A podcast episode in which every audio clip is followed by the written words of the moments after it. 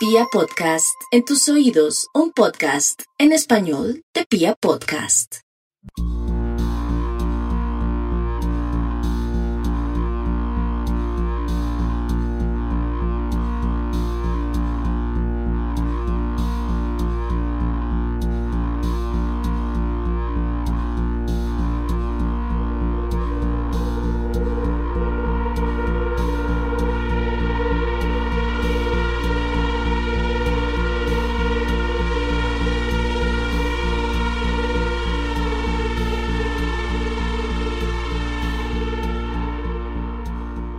Desde que el hombre pisó los confines de la tierra,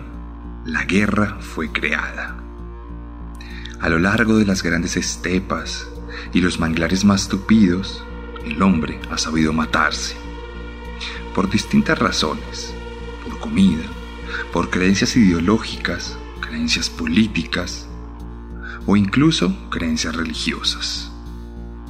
Sin embargo, hay una razón particular por la que el hombre se ha sabido matar desde su propia creación, y es a cambio de dinero. El hombre mata por dinero. No solo mata por placer, como ha solido pasar en la mayoría de capítulos de Serialmente, o por algún tipo de trauma de la infancia. En muchos casos, mata por dinero, por unas cuantas monedas, Pudimos verlo en los grandes ejércitos imperiales de la antigua China. Pudimos verlo en algunas de las filas secundarias del Imperio Romano y en una que otra falange auxiliar de Alejandro Magno. El hombre matando por dinero, el mercenario, el soldado de la fortuna. Personas que no deben ninguna lealtad particular a alguien, más que a ese símbolo de dinero personas que traicionan sus propias creencias a cambio de comodidades económicas, para ellos o para sus familias. Despojos de la humanidad convertidos en autómatas psicópatas, autómatas asesinos que a lo largo de la historia han ayudado a derrocar imperios, han violado mujeres y han masacrado niños por las órdenes de algún general de un estado particularmente violento un Estado que no quiere ensuciarse las manos y que acude a estos hombres sin moral, sin ética, mercenarios, que olvidan toda la parte humanitaria de su tratamiento y que simplemente se limitan a replicar las enseñanzas bélicas y hostiles que han determinado todo su comportamiento de una u otra manera en el campo de batalla.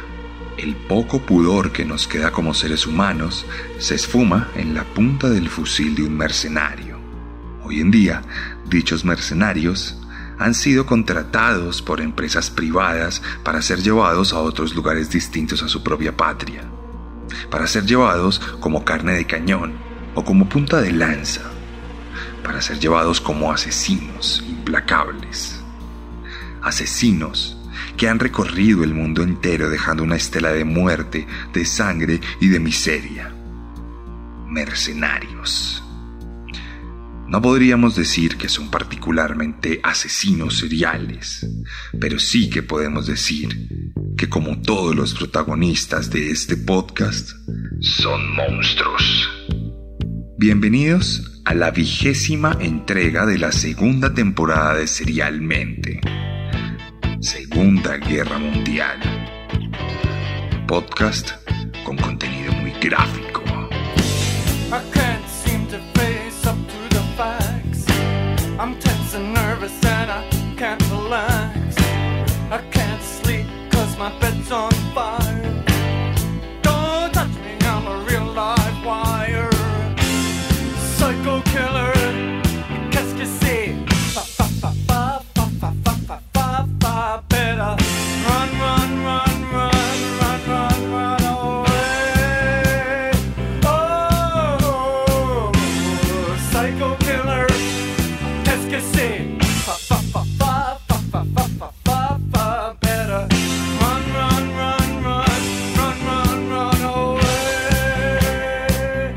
Como bien pudieron intuir por la introducción de nuestro capítulo,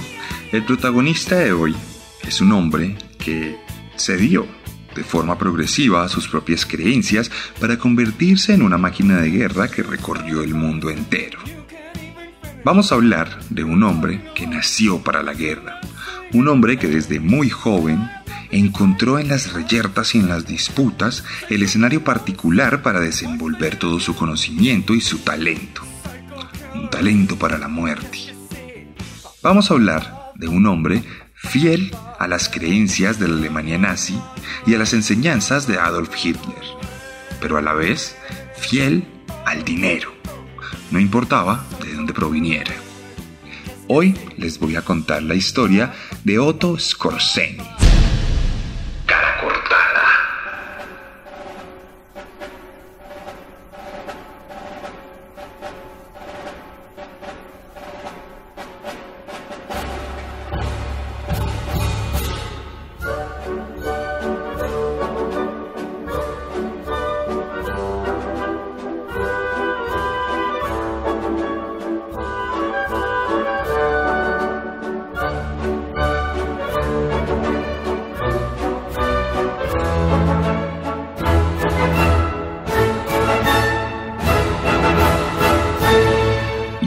Historia comienza el 12 de junio de 1908 en Viena,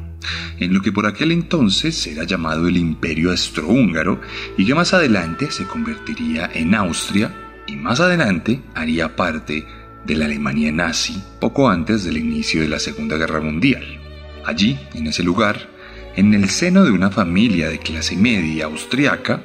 que había tenido una larga historia en el servicio militar y en todos los conocimientos de lo bélico, nació Otto Skorzeny, el hijo de un matrimonio de ancestros de inmigrantes polacos que habían llegado a aquel lugar y que habían adoptado el apellido de su propia aldea, Skorzecin, uno de los lugares más reconocidos de esa gran Polonia rural que por aquel entonces dejaría de existir en el marco de los conflictos del siglo XX. Skorzeny, desde muy pequeño, fue una persona particularmente inteligente, capaz de adaptarse a cualquier situación y a cualquier escenario, al punto que siendo muy joven llegó a hablar alemán, francés e inglés en una gran calidad siendo apenas un adolescente. También, cuando fue un adolescente, Skorzeny se quejó en varias ocasiones de las dificultades económicas que vivía día a día con su familia. Algo a lo que el padre le respondió diciéndole que era muy bueno que no se acostumbrara a las comodidades de la vida, pues la vida era realmente agresiva, era realmente violenta, y que le iba a enseñar tarde o temprano a pasar dificultades.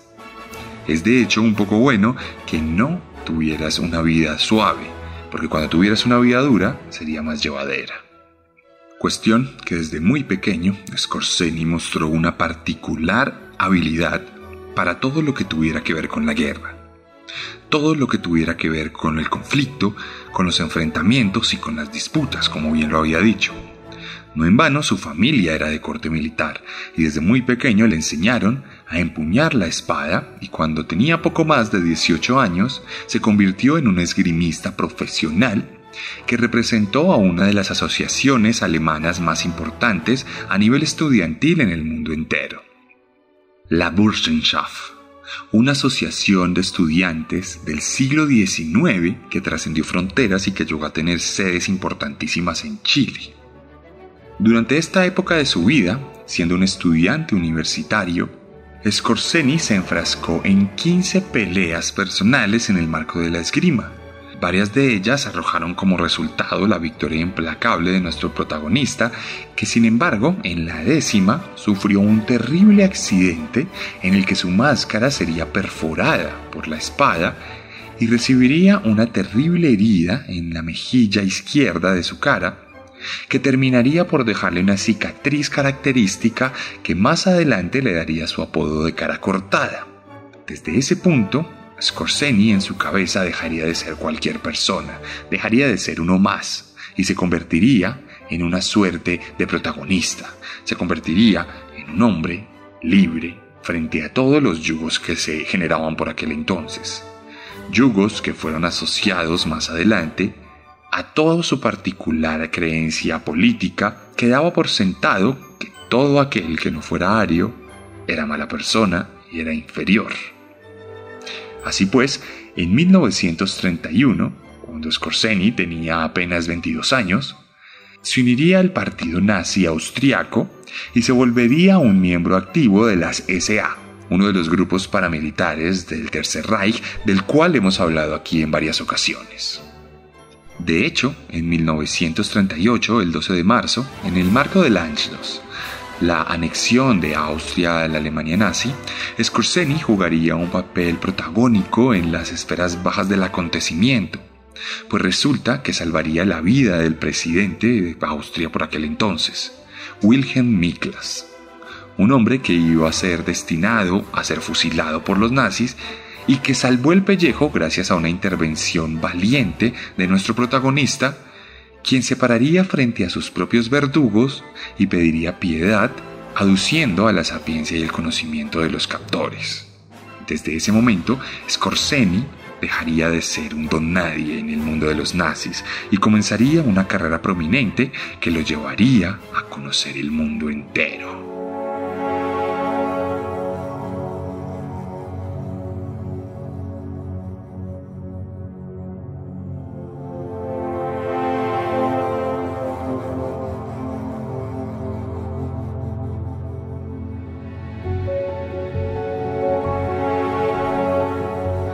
1939 la guerra comenzaría, Polonia sería invadida en un par de semanas y Scorseni trabajaría como ingeniero civil.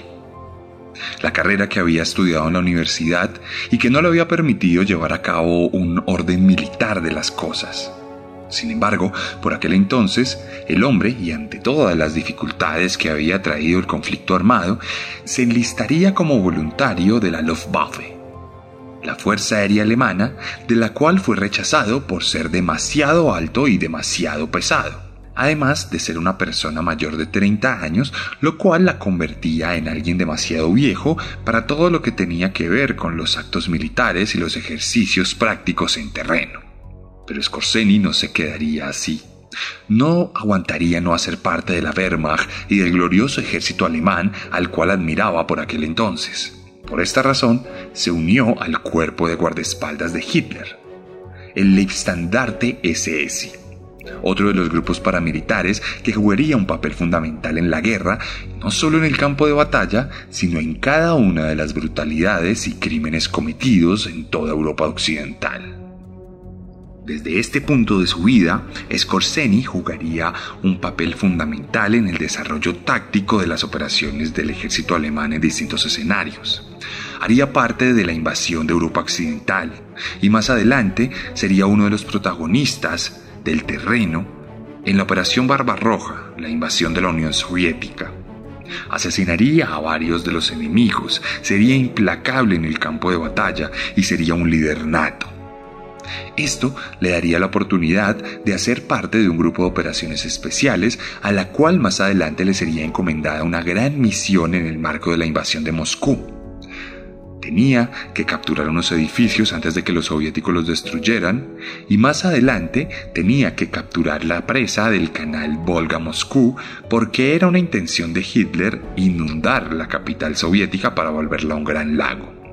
misiones que al fin y al cabo no serían realizadas, pues como bien sabemos, los alemanes no fueron capaces de llegar a Moscú y empezarían a retroceder poco después de su ofensiva en 1942 año en el que nuestro protagonista sufriría una terrible herida de batalla cuando una esquirla de metralla golpeara la parte trasera de su cabeza, obligándolo a ser evacuado para tener servicio médico y a tener una recuperación prolongada que más adelante lo llevaría a cargos administrativos detrás de las líneas enemigas.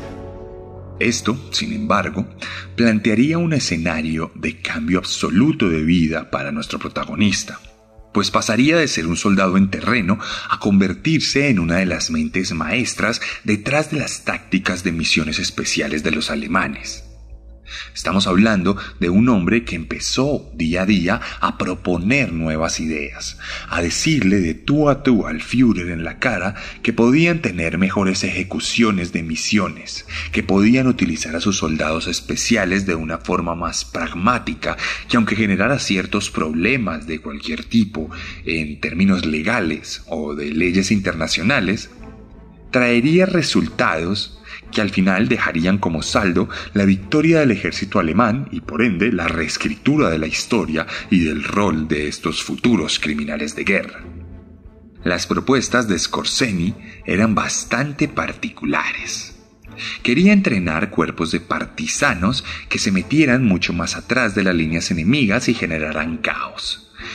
Quería que estos soldados se vistieran con el uniforme del enemigo, muy a pesar de que esto violaba todas las convenciones de guerra de por aquel entonces y de ahora mismo. Quería generar nuevos tipos de sabotajes que podían desestabilizar la línea de suministros del enemigo. Una serie de acciones que fueron bien recibidas por el Führer, quien vio un potencial enorme en Scorseni volviéndolo uno de los comandantes principales de estos cuerpos de agentes especiales que más adelante llevarían a cabo tremendas misiones agresivas e históricas que no lograrían cambiar el curso de la guerra, pero que sí lograrían sentar un precedente en la forma en que esta misma se combate.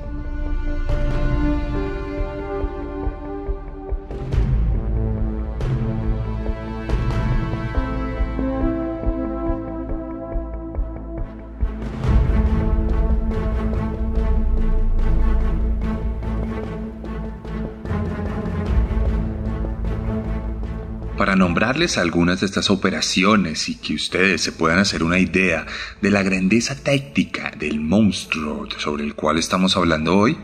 les puedo nombrar la Operación François, que básicamente se trató de un contacto directo con las guerrillas de Irán, que por aquel entonces tenía una fuerte presencia británica. Podemos hablar de la Operación Long Jump, en la que se habló directamente de asesinar a Stalin, a Churchill y a Roosevelt en medio de la conferencia de Teherán. Una operación que más adelante se puso en duda, pues se empezaron a hablar de intereses soviéticos en términos de propaganda, pero que sí fue muy clara por aquel entonces. También podemos hablar de la operación Night Sleep, donde se trató de capturar a Joseph Broz Tito, el dictador de Yugoslavia,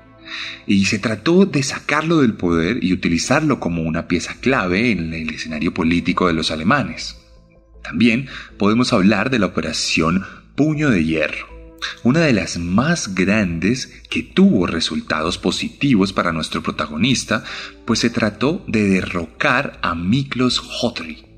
un dictador regente de Hungría que en 1944 quería rendirse ante los soviéticos y los demás aliados para sacar su país de la guerra. Sin embargo, por aquel entonces, las tropas alemanas estaban luchando en el mismo suelo húngaro, lo cual ocasionaría un gran problema de suministros, de logística y de refuerzos para la Wehrmacht. Razón por la cual se le encomendó directamente a nuestro protagonista que mirara la forma de tumbar del poder a Hoti ¿Cómo lo hizo? Básicamente secuestró a su hijo y chantajeó a su padre diciéndole que si no renunciaba al poder asesinaría a su primogénito. Una misión exitosa que terminaría con el nombramiento de Ferenc Stasi, un títere de los nazis que siguió trabajando por la guerra en su territorio y que terminó por dejar como resultado a cientos de miles de muertos que se hubieran podido evitar de no ser por la intervención de nuestro protagonista espía. Pero más allá de las misiones que les acabo de nombrar, les puedo contar dos más que fueron muy famosas y que hoy en día todavía retumban en los anales de la historia. La Operación Gran Sasso, llevada a cabo el 24 y 25 de julio de 1943, fue una ambiciosa misión de corte hollywoodense que dejaría como resultado la liberación de Benito Mussolini, el dictador italiano capturado por los aliados, que residía en una cárcel rural que sería atacada por un grupo de planeadores alemanes de los cuales se bajarían unos soldados de fuerzas especiales liderados por Scorseni. el hombre de la cicatriz en la cara que empuñó su MP-40 y que combatió directamente a las fuerzas aliadas, obnubiladas y sorprendidas por esos planeadores tan exactos que cayeron en todas las inmediaciones de la cárcel. Mussolini fue liberado, como no se creyó que fuera posible y más adelante fue llevado a un avión auxiliar a las afueras de la cárcel que luego lo llevaría a la mismísima Austria en un aparatoso despeje y aterrizaje en los que la aeronave tenía un sobrepeso considerable, así como considerable era el hecho de que fuese un milagro que hubiera sobrevivido a tal misión. La otra misión fue la Operación Griffin, conocida en alemán como Operación Tristeza llevada a cabo en el marco de la batalla del Bulk en 1944 en las inmediaciones de los puentes de Bélgica y Holanda, los cuales separaban a las fuerzas aliadas de una entrada directa a Alemania. En este punto de la historia, Otto Skorzeny fue encomendado para liderar un batallón de hombres que sabían hablar inglés, que sabían algo de la cultura norteamericana y que estaban dispuestos a dar su vida por el Tercer Reich. Estos hombres fueron dotados de uniformes estadounidenses, de armas estadounidenses e incluso de un par de tanques de guerra estadounidenses. Un pelotón liderado por un héroe de guerra por aquel entonces en el marco de las creencias del Tercer Reich, pero que al final decidió no acompañar a sus subordinados y se limitó a dirigirlos a la distancia. Esta misión tenía como objetivo el asesinato secreto de varios oficiales norteamericanos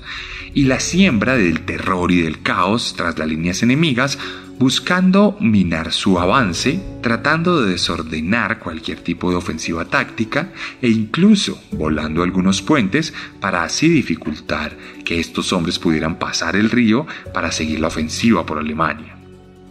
algo completamente utópico que ni siquiera fue posible para nuestro protagonista, quien vio a la distancia como los 18 hombres que envió a la guerra terminaron siendo ejecutados por espionaje.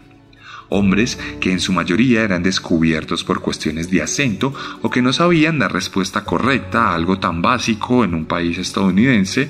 como el nombre del principal equipo de béisbol o el nombre del mismísimo presidente una misión fracasada que más adelante le costaría la captura y posterior enjuiciamiento a nuestro protagonista.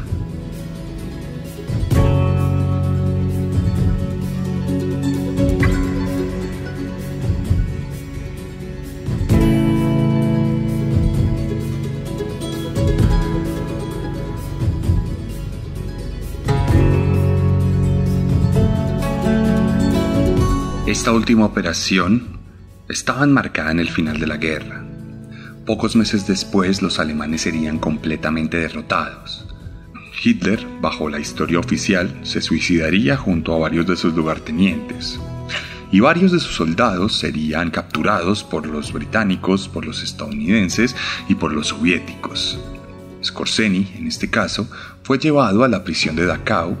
en 1945 donde estaría dos años tras las rejas hasta 1947, cuando empezara su juicio de guerra. Un juicio que no se centró en los asesinatos cometidos, ni en las acciones de guerra, ni en las ejecuciones, ni en ningún tipo de crimen más que aquel llevado a cabo en la misión que les comenté,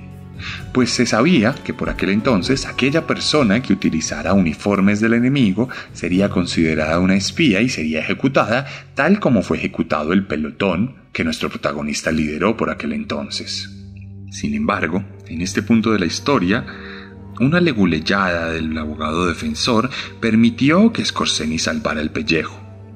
Se habló de que él efectivamente comandó la misión, pero que de ninguna manera le pidió a los soldados que entablaran algún tipo de combate. De esta manera, quien utilizara a modo de espionaje las ropas del enemigo no podría ser ejecutado si no entablaba un combate directo o algún tipo de ataque físico cosa que supuestamente Scorseni nunca ordenó, por lo cual salvó el pellejo y no pudo ser ejecutado a pesar de que siguió siendo confinado a la prisión.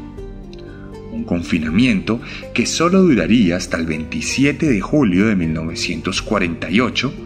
cuando escapara gracias a la ayuda de tres misteriosos hombres vestidos de tenientes americanos que supuestamente eran en realidad tenientes de las SS fieles al partido nazi ya extinto. No obstante, Scorseni hablaría en sus memorias sobre este acontecimiento y afirmaría sin ninguna pena y sin ninguna hesitación que aquellos hombres realmente eran enviados de Estados Unidos, pues Estados Unidos necesitaba hombres como él, necesitaba hombres de guerra, hombres implacables, agentes especiales, europeos, que conocieran el terreno y que estuvieran dispuestos a luchar contra el comunismo. Los estadounidenses, como bien sabemos en la historia no oficial, se aliaron con varios nazis para combatir a la Unión Soviética.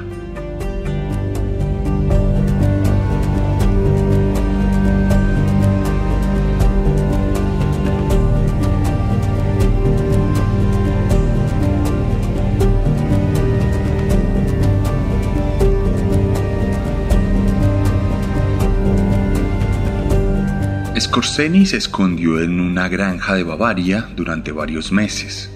Allí tuvo contacto con varios ex líderes nazis, entre ellos el líder de las juventudes hitlerianas, quienes lo reclutaron en 1948 para ser parte de la Healing Organization, una unidad de la mismísima CIA estadounidense en la Alemania ocupada, la cual buscaba directamente a veteranos de guerra alemanes cuyas capacidades pudieran ser utilizadas para llevar la democracia y la libertad norteamericana a las nuevas tierras conquistadas de Europa. O básicamente, una operación de mercenarios o una operación de soldados que se vendieron al mejor postor. En este caso, los Estados Unidos, quienes llevaron a cabo varias misiones en la ciudad de París, en Viena, en Berlín y en otras ciudades de Europa Oriental, en las que Scorseni fue gran protagonista.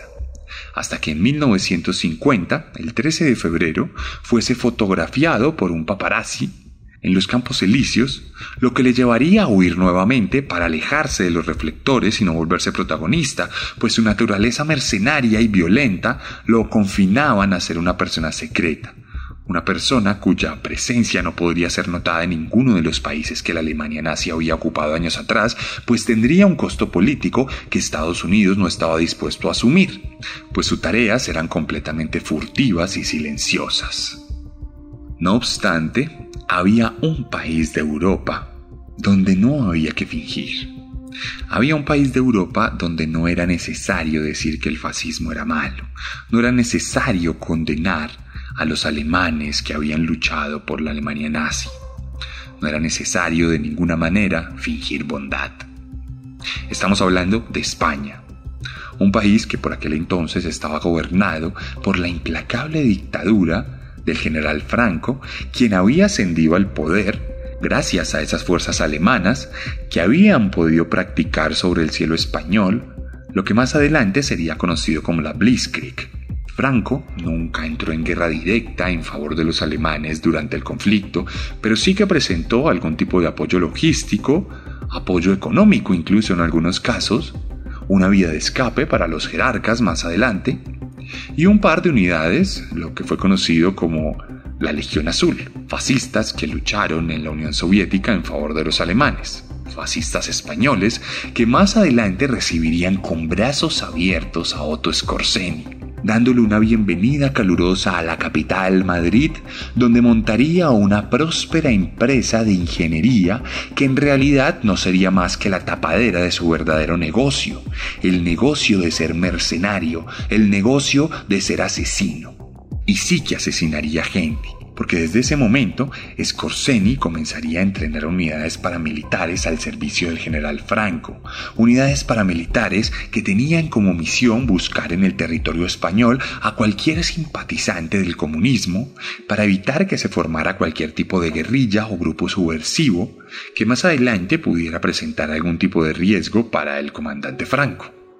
De cualquier forma, el negocio de nuestro protagonista se internacionalizaría pues en 1952 el general Muhammad Naguib, llegaría al poder por la fuerza en Egipto y necesitaría la contratación de alguien que entrenara a su propio ejército para protegerlo de las garras de Israel, pero también de sus otros países vecinos. Un ejército inexperto que pronto recibiría el entrenamiento de varios líderes nazis, como el comandante de la Gestapo o el director de los asuntos judíos de Polonia, Leopold Heim. Todo este grupo de alemanes electos se convertirían en los entrenadores del ejército egipcio que por aquel entonces comenzó a aprender las tácticas de guerra alemanas y a implementarlas en el desierto tal como lo hizo el mismísimo Rommel unos 10 o 15 años atrás. Recordemos que por aquel entonces el canal de Suez estaba ocupado por las tropas británicas, por lo que Scorseni llevó a cabo operaciones de comando para atacar a estos soldados y asesinarlos violando cualquier tipo de regla internacional. De hecho, incluso, y para hablar un poquito de la complejidad del mundo occidental versus el mundo árabe, nuestro protagonista llegó a entrenar refugiados palestinos, que más adelante formarían todo tipo de milicias para combatir la injusta ocupación israelí en la franja de Gaza y en Cisjordania.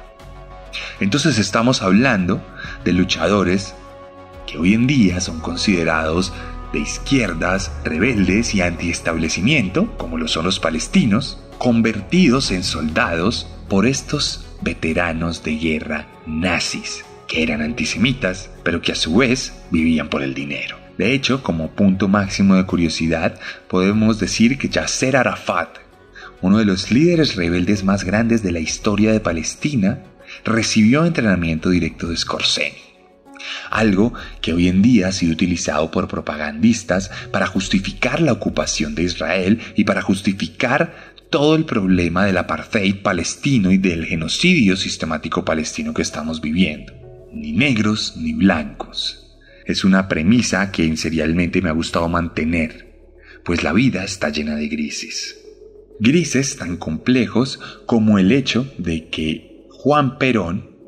uno de los líderes más importantes de la historia de Argentina, terminaría siendo aliado incuestionable de Otto Skorzeny, quien viajaría a la Argentina para prestar sus servicios y sus conocimientos, llegando a convertirse en el mismísimo guardaespaldas personal de Evita Perón, la esposa de aquel líder que tendría varias relaciones de distinto tipo con jerarcas nazis sobrevivientes de la Segunda Guerra Mundial. Y es que no podemos olvidar que Argentina en muchos momentos fue considerado el destino preferido de los alemanes que querían huir de la ocupación soviética y norteamericana luego del final de la guerra.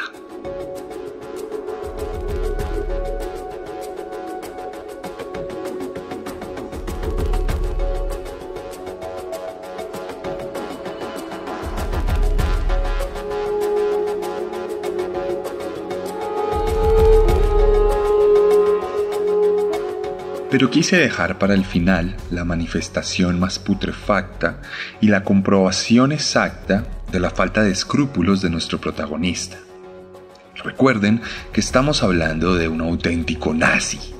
una persona que creía fielmente en las enseñanzas de Adolf Hitler y en la doctrina del Partido Nacional Socialista, que tenía como una de sus banderas principales la eliminación del problema judío en Europa. Estamos hablando de un hombre que creía que los judíos no tenían derecho a existir y que debían ser eliminados, de la misma forma en que todos los genocidas de la historia han creído que pueden matar a cualquier grupo étnico. Partiendo de esta base, les quiero contar que Otto Skorzeny era una persona que no creía realmente en esto y que simplemente disfrutaba de la violencia, de la muerte y del asesinato pues alrededor de la década de los 60 se sabe y se ha comprobado que el Mossad, el servicio de inteligencia israelí, el Estado judío por excelencia, contactó a Skorzeny y lo contrató para que llevara a cabo varias misiones de asesinato y para que sirviera como enlace directo para encontrar a otros líderes nazis que más adelante serían ejecutados por el Estado de Israel. Scorseni, como buen mercenario, terminó por servir a aquellos a quienes juró destruir. Terminó siendo aliado del judaísmo, en este caso por cuestiones de dinero. Terminó siendo un auténtico mercenario sin escrúpulos que llegaría, gracias a estas alianzas, a vivir hasta el final de sus días tranquilamente hasta que en 1975 se lo llevara un cáncer de pulmón, como no se lo pudo llevar el Mossad, como no se lo pudieron llevar los británicos o los soviéticos. Scorseni vivió como una persona libre, que recorrió todos los países de Europa y que incluso llegó a comprarse una gran hacienda de 67 hectáreas en el apartado rural de Irlanda un país que nunca le dio una nacionalidad, pero que tampoco le permitió entrar libremente a sus tierras. Scorseni, convertido en un líder mercenario, vivió su vida sin ningún remordimiento, sin ningún tipo de vejamen en su conciencia, sin ningún tipo de tristeza, más que la que puede vivir aquel que dedica su existencia a la muerte y al odio. El 5 de agosto de 1975, mientras disfrutaba de una tarde de verano madrileño, nuestro protagonista murió como resultado de un doloroso cáncer de pulmón. Tenía 67 años y hasta el final de sus días se negó a renegar sobre el nazismo. Un mes después, el 7 de agosto del mismo año, recibiría un gran funeral romano católico apostólico al cual asistirían algunos expartidarios de la CSS que le darían el saludo nazi y que cantarían algunas de las canciones favoritas de Hitler en su honor. Un mercenario que supo adaptarse al mundo que le rodeaba y que supo aliarse de los nuevos verdugos para dejar correr su propia monstruosidad.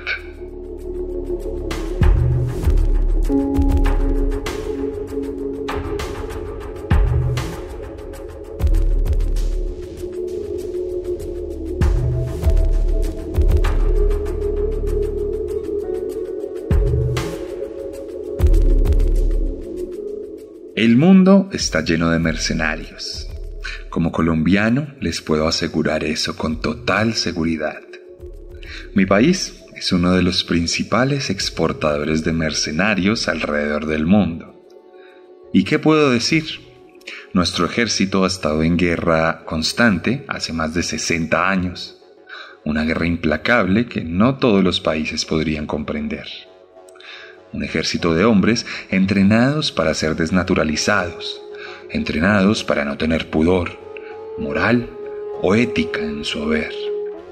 Hombres que cuando se retiran, luego de haber cometido falsos positivos, se dedicaron a vender sus servicios como asesinos. Hombres que más adelante tomarían un vuelo a Haití y asesinarían a su presidente solo para esperar un juicio en las inmediaciones de una prisión oscura y tortuosa. Hombres que, por supuesto, tienen el aval de nuestro presidente y de nuestro gobierno, aliado de aquellos que han decidido tener la muerte como bandera. Mercenarios, la degradación más putrefacta de los conflictos.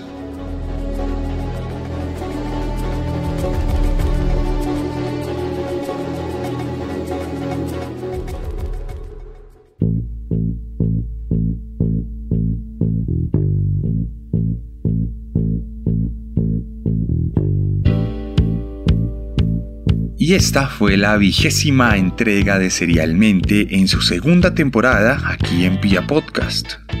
Estamos dedicando estos capítulos a algunos de los peores criminales de guerra de la Alemania nazi y nos quedan pocos capítulos para el final de esta temporada, alrededor de cinco más o menos, y luego pararemos, como siempre solemos parar al final de temporada, y daremos entrada a un día de furia en su segunda temporada. Si no han escuchado Un Día de Furia en su primera temporada, por favor háganse ese favor y apenas terminen este capítulo, vayan a Spotify, a Pia Podcast, a Deezer o incluso a YouTube y busquen Un Día de Furia.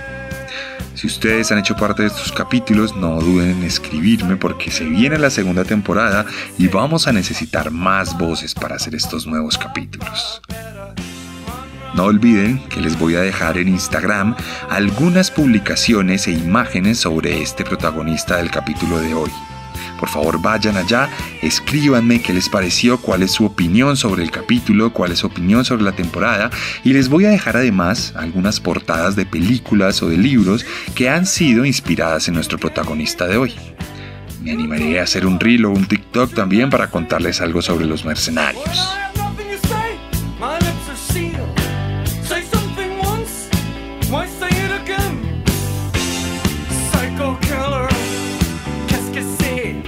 Recuerden que mi Instagram es arroba elarracadas, arroba el guion bajo guion bajo arracadas.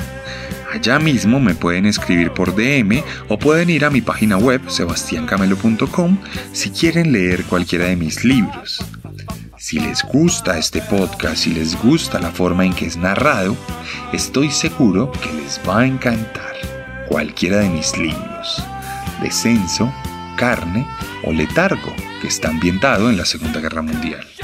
Y si lo suyo es más gráfico, tengo para ustedes también un cómic, el primer cómic de asesinos seriales en Colombia, Herederos de Caín, en su primera entrega teniendo como protagonista a Ted Bundy. Todo esto lo pueden conseguir a través de mis redes sociales en mensaje directo o a través de mi página web sebastiancamelo.com o si quieren ir a cualquiera de las librerías, también está disponible mi libro en cualquiera de las librerías.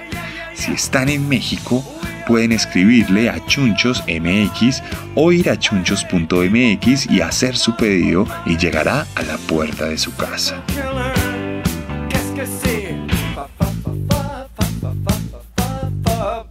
Siendo más,